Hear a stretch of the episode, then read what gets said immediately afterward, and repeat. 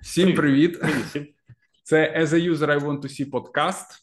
І з вами Антон і Кирило. Ми сьогодні продовжуємо колдобіну. Колаборація лідов бізнес-аналітиків. Так, колаборація лідов бізнес-аналітиків. І ми минулого разу говорили про всі речі, які е, бізнес-аналітик мав би дізнатися перед тим, як зайняти цю позицію BA ліда, зробити такий аналіз превентивний, і ми користувались фреймворком Бабок, Бабоківським для цього.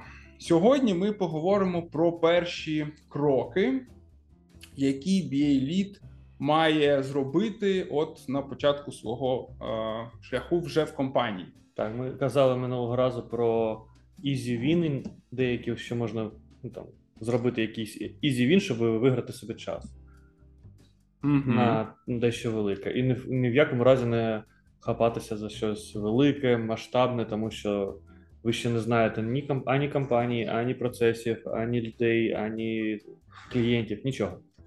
То можна накосячити, як я робив.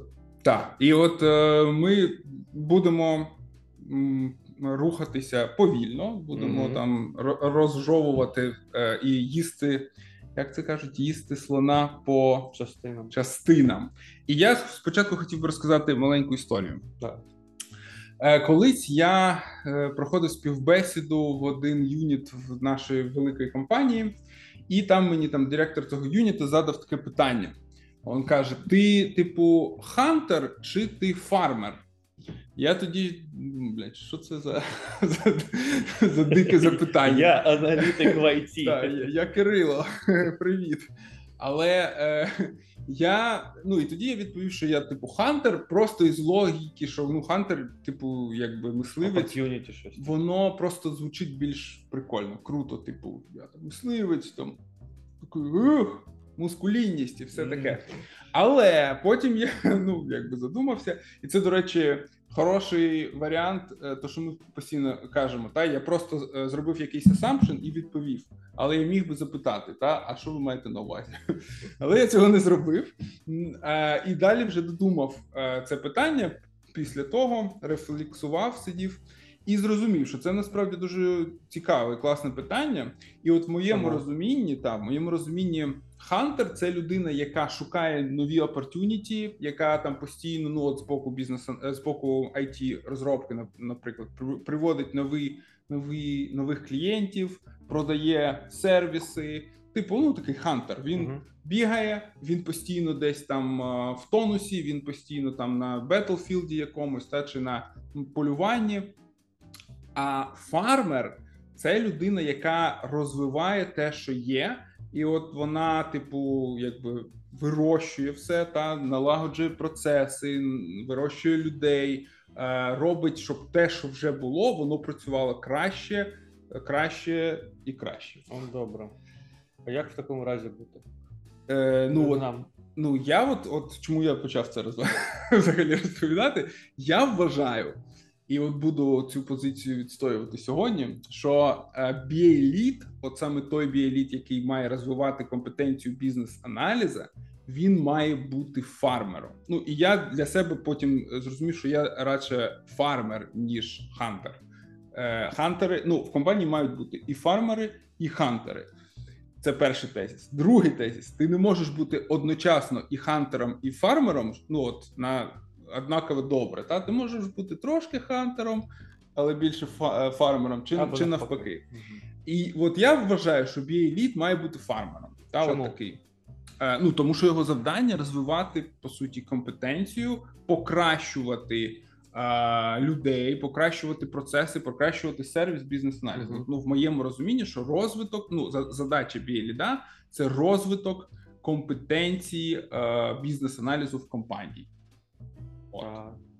От е, це такий пролог е, до цієї дискусії, і ну чи подкасту. а чим би займався, наприклад, BA Lead Hunter, як ти гадаєш? BA Lead Hunter, е, ну давай так, BA, BA Hunter би має займатися Discovery Pre-Sale та приводити е, нових клієнтів, приводити нові аккаунти, розширювати бізнес таким таким чином. Тобто він постійно в тонусі, як я казав. Ну, це от типовий такий presale, discovery, якийсь BA. Та? От, ну, В нас в компанії є такий специфічний напрямок.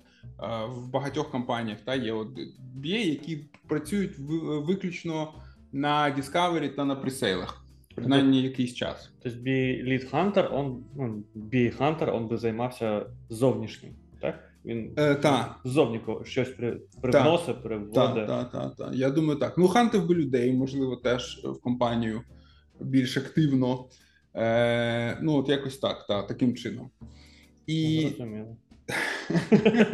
ми сказали, які перші кроки та мав би робити бізнес-аналітик лід на от на своєї позиції. Та повертаємось до того сетапу, що в нас був. Це сторонній біеліт, якого наймає компанія для того, щоб розвивати компетенцію, в якій наразі вже є там де приблизно 10 аналітиків. Uh-huh. Так? І от ну я думаю, що тут є два напрямки: перше це е, люди, та і другий це там плани, процеси, от, організаційні штуки. Пропоную сьогодні про людей більше поговорити. Давай. Якщо ти не проти. Я сьогодні не проти. Ну, давай уявимо. От ти приходиш перший день, наприклад, та в компанію. От там ти прийняв офер, твій перший день в компанії. От які твої були перші кроки стосовно людей? Ну, познайомитись зі всіма.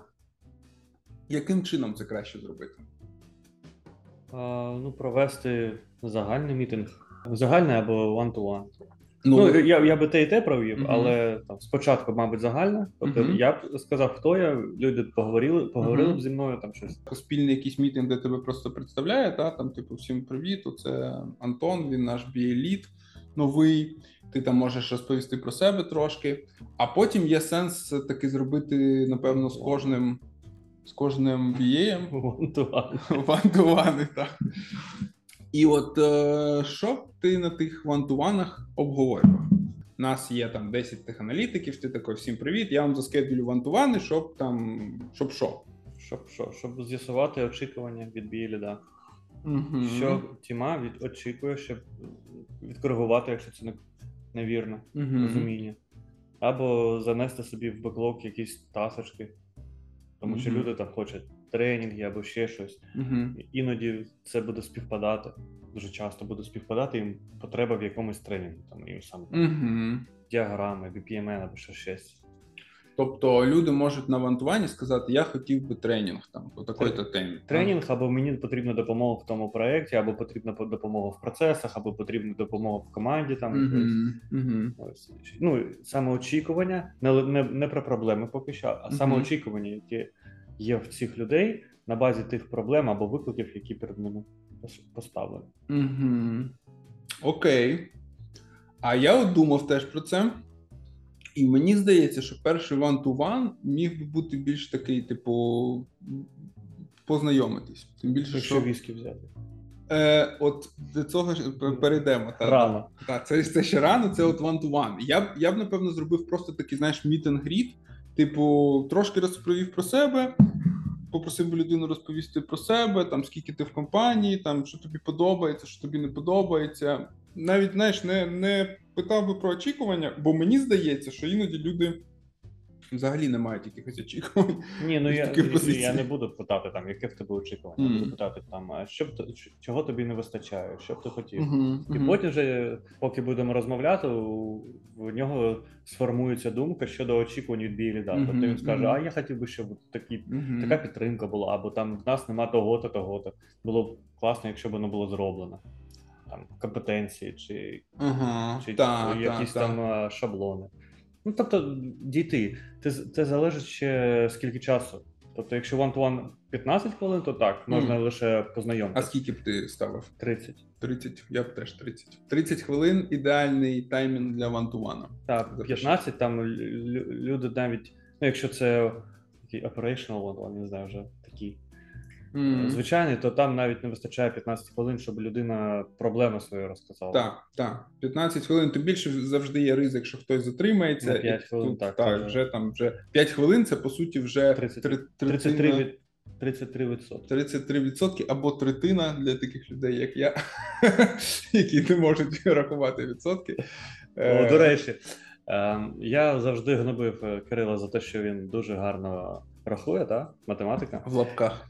Так, і я ну, я вираховував е, податки свої там, пам'ятаємо, так, 5%. Е, і я так ну, вираховую, тобто я такий, так, 5% це одна двадцята. Одна двадцята, 20, тобто 20%.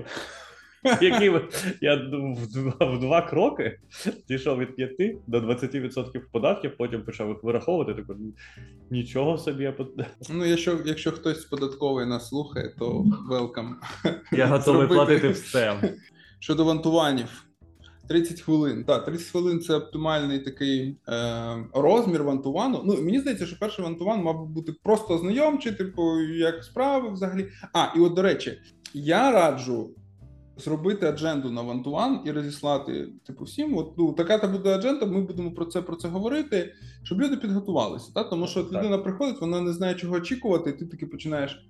Які проблеми ти бачиш в А компанії? та? людина лише з грумінга прибігла, прибігла. Я на взагалі не розумію так. нічого, що Можна відбувається. можна навіть сказати, та типу, от на тому мітингу, де тебе е, представили, сказати: та всім привіт, я хочу з усіма познайомитись трошки, е, якби поближче. Тому всім е, закину вантувани.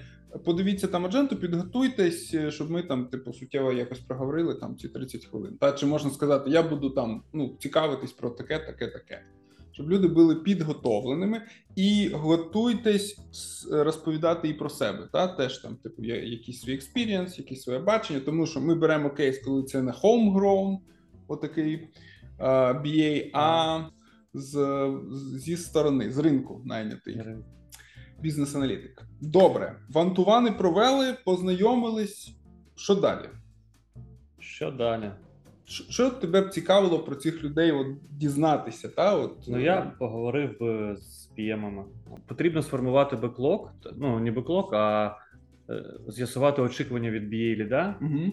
Угу. зі сторони всієї компанії. Слухай, це цікаво. От, е, як би це краще зробити? Напевно, багато часу буде займати теж з кожним one-to-one говорити. Може зібрати всіх на спільний мітинг типу PM-ів там і якісь там одну годинку побрейнстормити? Чи це, чи це не спрацює, як ти вважаєш?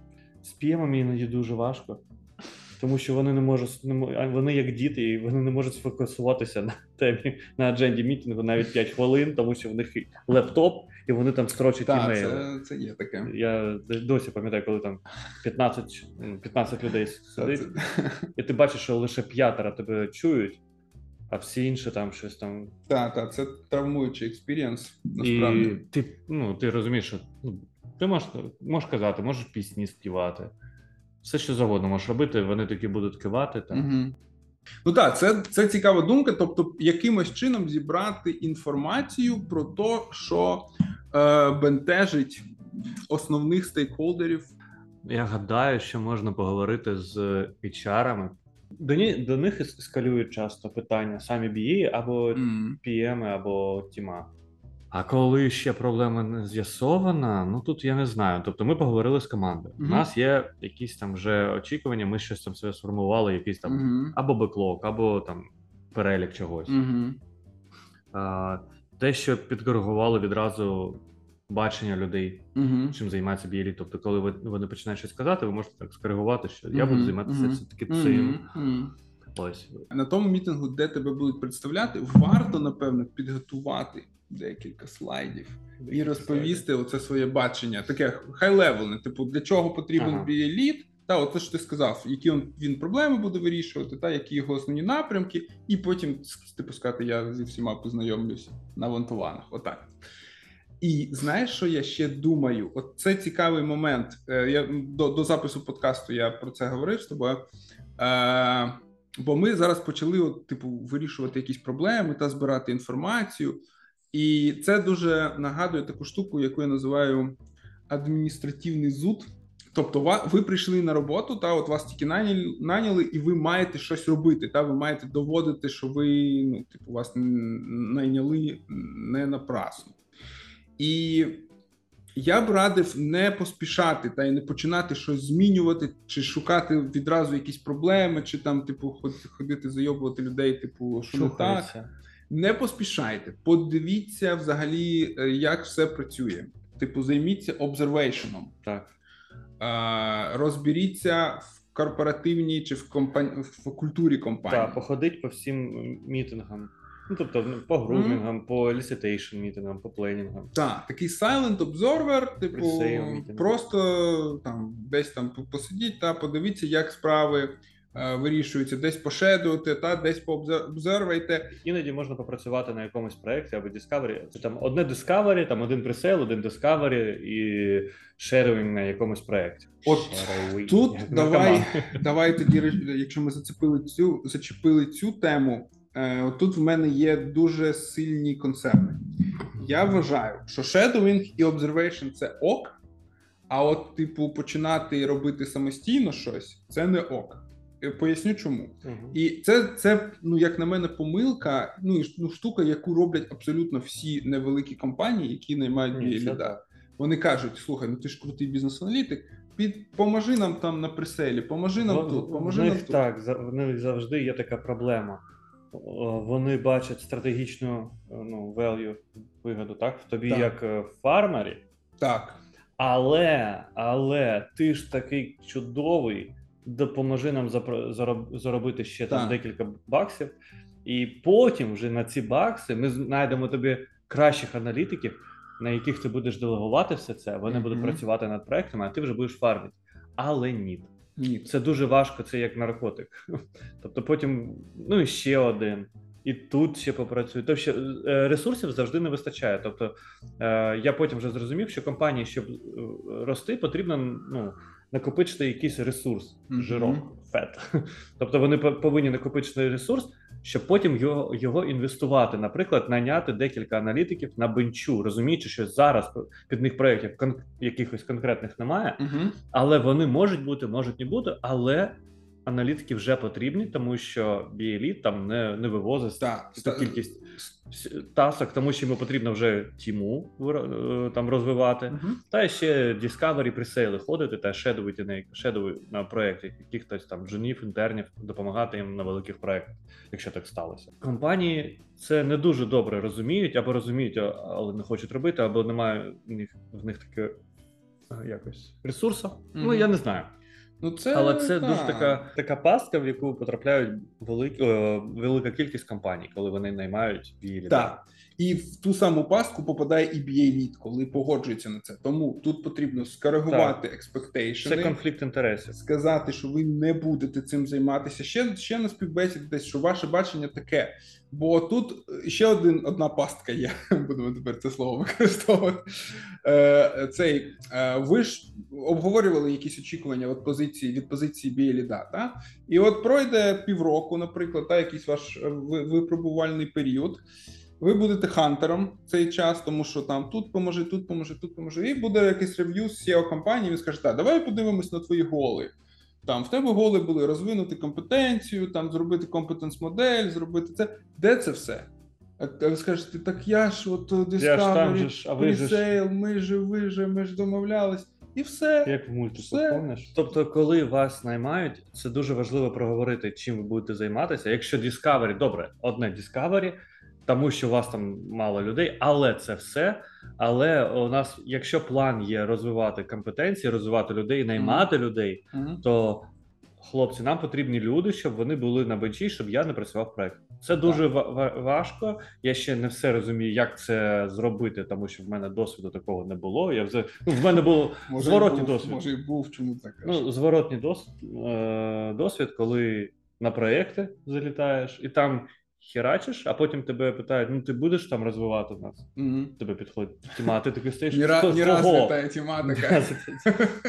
А ти нічого не розумієш, тому що в тебе пресейли, Discovery, Discovery, пресейли. Так. І І, це і я б навіть, важко. от навіть от і Антон він такий, він він погоджується. Та він каже: хоч один, але це все. Не, я б сказав, жодного, я жодного Discovery робити не буду. Я можу пообзервати, можу посидіти рядом, можу попідказувати, поконсультувати, але не буду це робити самостійно. Ну, добре. Не буду.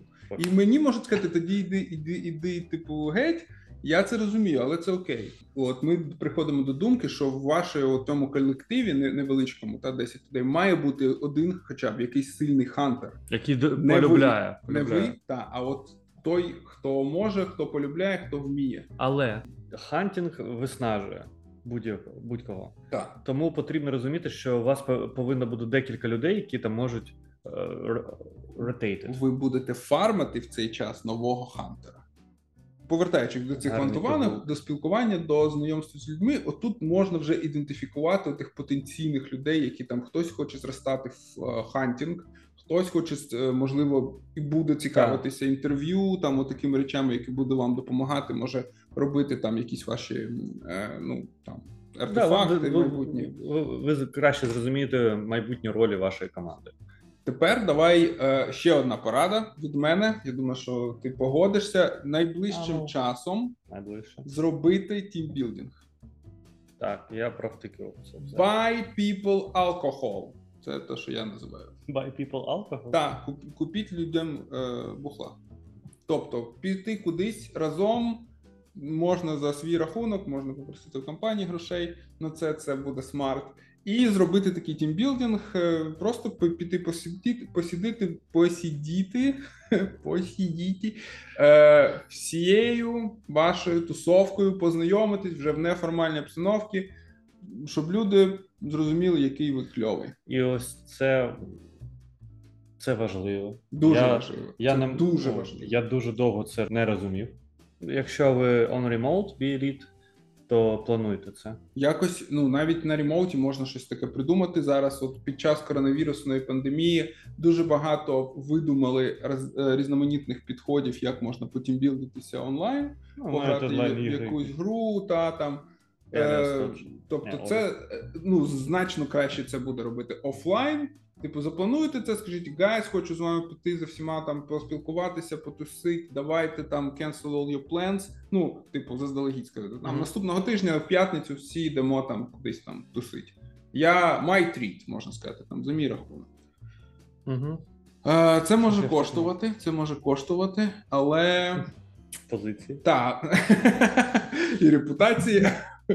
Ну, але так, ну тримайте себе в руках, звісно, але оце дуже круто от розтопить цей лід між вами, тому що е, ви людина зі сторони, та вас ніхто не знає, вас там, типу, ну не знайомі з вами, потрібно познайомитися. Що ще? Потім давай е, подумаємо, які взагалі, от ти казав, можна. Е, як заходи робити, от такі от заходи, які були б цікаві для розвитку людей. Так. так. І по суті, Що? от які які тут можна робити речі? Можна е, сфокусуватися, по-перше, на якихось е, заходах, е, де можна їсти там піцу, суші, пити колу та розмовляти про якесь питання. Краще все ж таки там виносити якусь на адженду. Тобто, наприклад, mm-hmm. якщо мітинг на, на годину, то на 30 хвилин якісь, якусь доповідь можна робити. Наприклад, я би спочав зі своєї доповіді, щось там розказав таке цікаве, uh, educational. Угу, Тобто якусь Тім... там техніку розкрив, техніку чи, чи lessons learned. Чи... Тому що uh, там за декілька тижнів ви вже почнете розуміти хоча б щось ключові ботлнеки, угу. і вже можна щось там розказати там про lessons learned, або як як обходити таке питання. Наприклад, грумінги. Е, В мене було таке, що. Е, грумінги або не проводилися, або проводились невірно. Ну, взагалі-то mm-hmm. не проводилися, і їм не вистачало уваги mm-hmm. з боку команди. Тож можна провести щось таке, щоб допомогти аналітикам зрозуміти, як залучити команду, пієма в, в обговорювання, як mm-hmm. краще проводити грумінг. Щось таке. А воно може там на півгодини з прикладом, щоб е, поговорити про це. Е, потім можна запропонувати після цього сказати: а хто хоче свій lessons learned сказати? Mm-hmm. І хтось там один вистачить першого чоловіка, першого BA, е, котрий розкаже щось lessons learned або якусь техніку, щось розкаже, mm-hmm. то потім він ще захоче. І хтось інший захоче це сказати. І і це може запустити такий процес е, self-education, я не знаю. Mm-hmm. Це Те- те- прикольно. Термоядерний процес, який сам по собі. Самознищення. Самознищення. Я, я е, по, можу покращити твою пропозицію. Можна це поєднати. Е, наприклад, ти, ти, кажеш, я вам зараз хочу там показати, продемонструвати, Продемонструвати. продемонструвати, дякую, е, е, техніку якусь, ну, наприклад, там impact mapping. Чому ні? Давайте попрактикуємося на прикладі нашої типу BA функції в компанії. Угу. І використовувати цю техніку, щоб люди брейнстормили, якісь можливо проблеми ідентифікували таким чином. Вони працюють над технікою, а результат корисний, типу, тобі як Ліду. ліду. Як завжди. Як завжди, та reu- reusable, я називаю це reusable approach. Так, так. До речі, це дуже важливо, тому що, по-перше, тіма е, щось нове, Та, Нове. вона користь отримує 100%. Та, це він-він. То потім вони ще involved в якісь там improvement або в, ну, в покращення роботи компанії, тому Мгм. що бій, якщо ти зміниш бій позицію, її роль, або покращуєш щось там, зміниш, в, е, знову змінюєш. Покращуєш, змінюєш, Покращуєш. знову покращуєш. То це е, впливає на діяльність цієї компанії, всіх проєктів. Так. І це додаткова не фінансова мотивація, не фінансова мотивація для людей. І ви отримаєте такий с- наповнений інсайтами, віжен е, якихось там проблем або рішень. І це, до речі, от хороший аргумент ще до того, бо я думаю, е, коли наймають BA ліда з, зі сторони, так як ми сказали, це менш розповсюджений кейс. Я думаю, що ну, частіше все ж таки це homegrown якийсь. Так. Але homegrown має свої недоліки. Е, в нього замилене око. Він не бачить вже тих проблем, та які ви зі сторони там своїм fresh eye можете побачити. Та, от, типу, замилюється око. Це одна. Він бачить щось інше, що там в глибині є, але він так не, не бачить інших проблем. Може Так, не бачити багато Так, і друга, яка Друга е, авторитет в компанії. угу. Тому, тому що коли це homegrown analyst, то керівництво, яке бачило, як зростає що він середина- був джуніком ще там м, Так. рок рік на тому або чи два мідлом, це Так. не важливо. Е, Вони, е, ну, вони гадають, що він не такий там е, обізнаний, і Ну, вони не- не можуть йому, сприймають, та, його так. вони можуть е, диктувати йому, як йому бути, Мгм. як йому жити, як йому там працювати. Так. І плюс така людина точно буде мати е, якийсь проект. Та ну тобто я, я не вірю, що таку людину просто візьмуть від, від всіх проєктів і скажуть, та тепер ти типу керуй. Так, і ще е, це може бути більш розповсюджений кейс, коли це біеліт, перший біеліт компанії, homegrown біеліт компанії. І от завжди, де є ком'юніті, отаке, хоча б маленьке, в форматі одного аккаунту, чи там вертикалі якогось, чи якогось юніту, Ще декілька Е, проєктів, Так, проєкту. от там завжди завжди краще. Бізнес-аналітики більш ефективно працюють, вони там більш задоволені. От там, де є ком'юніті, там є успіх.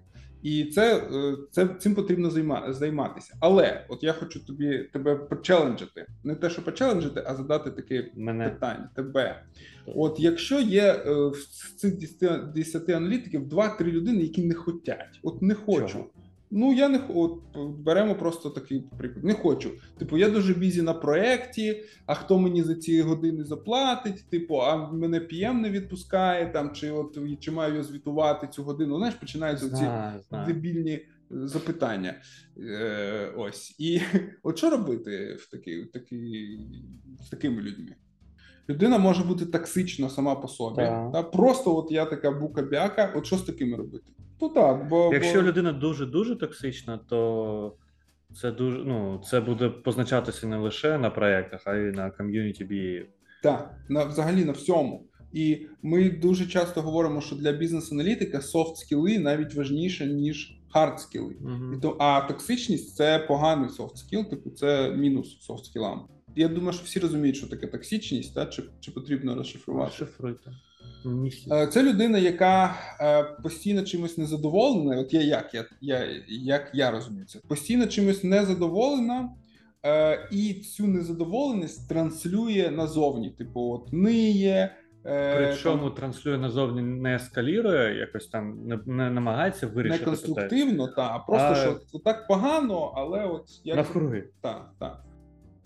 іноді в компанії може скластися така ситуація на проєкті в людини, коли дійсно він не токсичний там зсередини, а він такий вже, знаєте, схарений, Угу. і він, дуже ну, болісно реагує на будь-яке там залучання його кудись. Тобто він та, та. Ну, ну, за- зайобаний, з- коротше. добре. Втомлений, дуже втомлений, виснажений аналітик.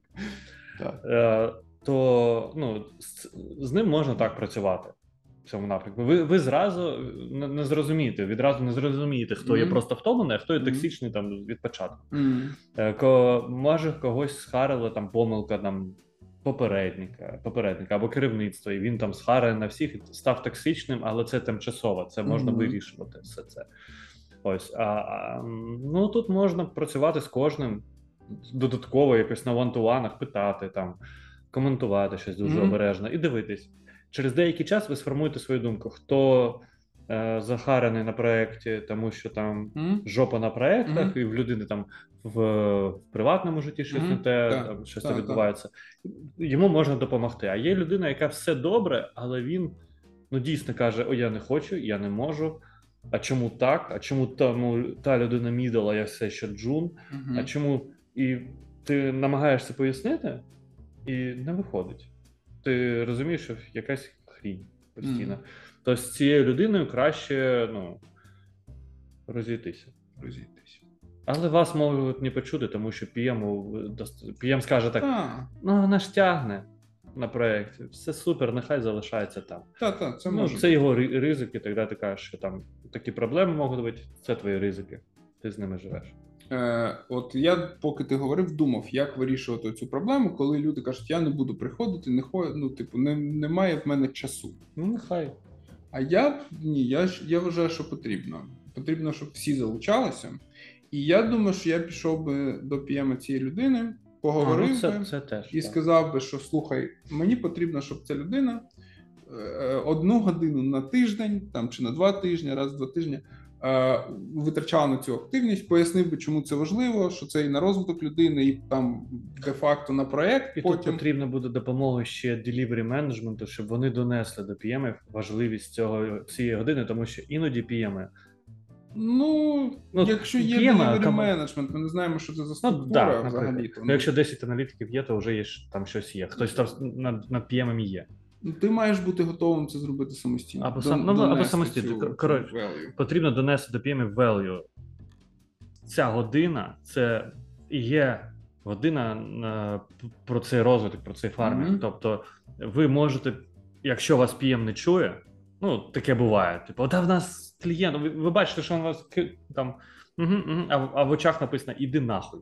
То в такому разі ти кажеш: дивись, ця година це саме для того, щоб е, ну, я виконую свої обов'язки. Я ну, мене найняли якраз для цього. Ця година це дуже потрібно. Мгм. Я думаю, я гадаю, що ваші грумінги, пленінги, зустрічі з клієнтами можуть посу... можуть посунутись, Мгм. тому що ми спочатку домовлялися про цю годину, коли у людей було ну, вільні календарі.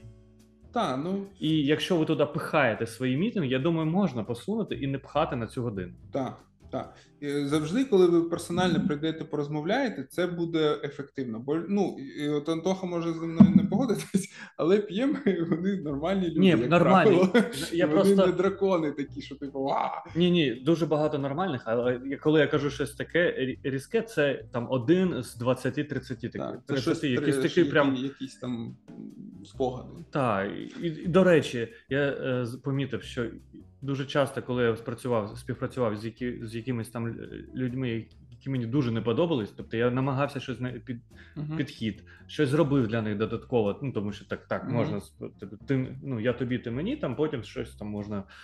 Якщо я бачив, що людина ну дуже взагалі не якась дуже дивна. То потім з'ясовувалося, що не лише я так бачив, і Мгм. цих, цих людей дуже часто звільняли потім Окей. як і мене колись. Всі ми були там. Прикольно. Флешбек В'єтнам. Е, Ваших людей потрібно захищати. е, Тобто, коли вам приходять і кажуть, що ваш бій козел, ну чомусь там. Ну, Так. ко- типу, плохо працює, плохо е, щось там з джирою, щось там е, копіпастить вимоги, але нічого не робить. В мене кейс був дуже. Я, розказував так про токсичний кейс. Роз, розкажи Е, всім. Дуже цікаво. є кейс, з якого я зробив декілька ви- висновків. Окей.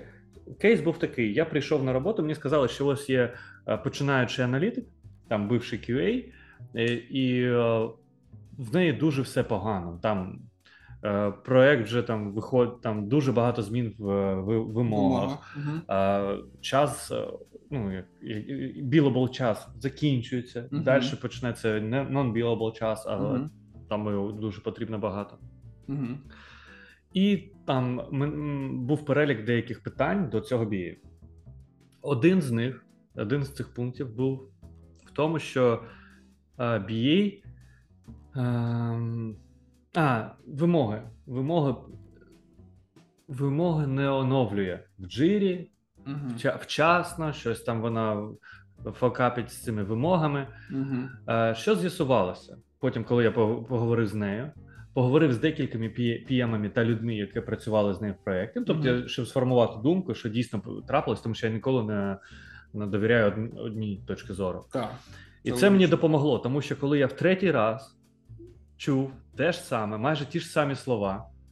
Але я коли я питав, а ви ну, ви е, я знав, що ці люди в одному проєкті з цією людиною ну, не працювали. Тобто дві людини кажуть одне те саме, але ніколи не працювали в одному проєкті, але кажуть ті ж самі слова. Я розумію, що це хтось комусь переказав, Мгм. хтось запам'ятав і почав поширювати далі цю інформацію, не перевірюючи, не перевіряючи її. Тобто, це вже е, слух, слух, як? Чутки. це вже чутки. І Я е, ну, з'ясувалося потім, коли ми вже з Піємом поговорив на цьому проєкті, з Бієм і Чаром. е, Такий triangle і я четвертий, да? triangle with me, as usual. Triangle and me. Математика в мене вмерла. П'яте колесо. Це колесо, так. З'ясувалося, що дійсно е, була, був факап один раз на проєкті, коли вимоги не перенесли в джиру. Мгм. Але з'ясувалося, що BA оновлювала вимоги в Excel, і вона їх оновила. А в Jira переносив вимоги PM, і він не переніс. Що І, це і команда схарилася на BA за те, що PM не переніс вимоги. Мгм. І потім всі чутки були розповсюджені по всій компанії. Я такий сидив думаю, ну на, на рівному місці це нагадує мені російську пропаганду. Тобто нічого не було, а все, все всі знають вже. І це був е, лише один із пунктів. Ті, тобто, коли ми це з'ясували, ми ну, зруйнували міф. Це дуже дуже важко було розрулити, але потрібно захищати людей, тому що це ваша команда. І я на, на цьому прикладі з'ясував, що в більшості кейсів, коли не, не задоволені BAM, його там помилка 10% або 20%, все інше це помилки людей, які відповідальні за прийняття рішень. Нічого собі. Ось ну а і інший висновок з цієї ситуації є компанії, ну там сімейні компанії, так ну умовно сімейні, тобто невеликі компанії, де все, все вирішується на словах, там в курілках, е, е, responsibilities там в залежності від е, людини. Мгм. Тобто хтось робить там набір там А, Б, С, інша така ж роль робить Б, С, Д, Є, З. Якесь. Ну, тобто, тому що люди такі, тому що один краще робить це, другий це. Це така невелика компанія, там 50, 80, 100 людей, вона зростає. І плюс цієї компанії вона дуже швидко працює, дуже гнучка. Мгм. Е, інформація розповсюджується швидко. Мінус токсична інформація розповсюджується також також швидко. І вона в курілках розповсюджується, ніхто не може контролювати, що відбувається. І навіть така брехлива інформація іноді розповсюджується дуже швидко, і потім вже дуже важко змінити ставлення до людини, хоча вона нічого поганого не робила, або зробила помилку, вона її виправила, а, але все, все, вся компанія вже знає, що ти лох. Навіщо ця інформація була вам? Я не знаю, але Ні, це вона- дуже важливо вона для бійліда. Для бійліда це теж важливо. Я якщо- зараз, я зараз поясню чому.